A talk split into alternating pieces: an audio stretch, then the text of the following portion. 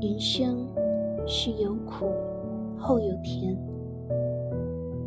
没有经过风雨洗礼的人生是虚弱的、不堪一击的。人生虽然会苦一阵子，但不会苦一辈子。经历了在盆地和高峰，经历了低谷和高潮。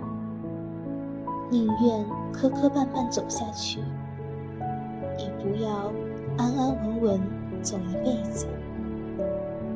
在这过程中，不断散发自己的光芒和能量，将有限的生命发挥无限的价值。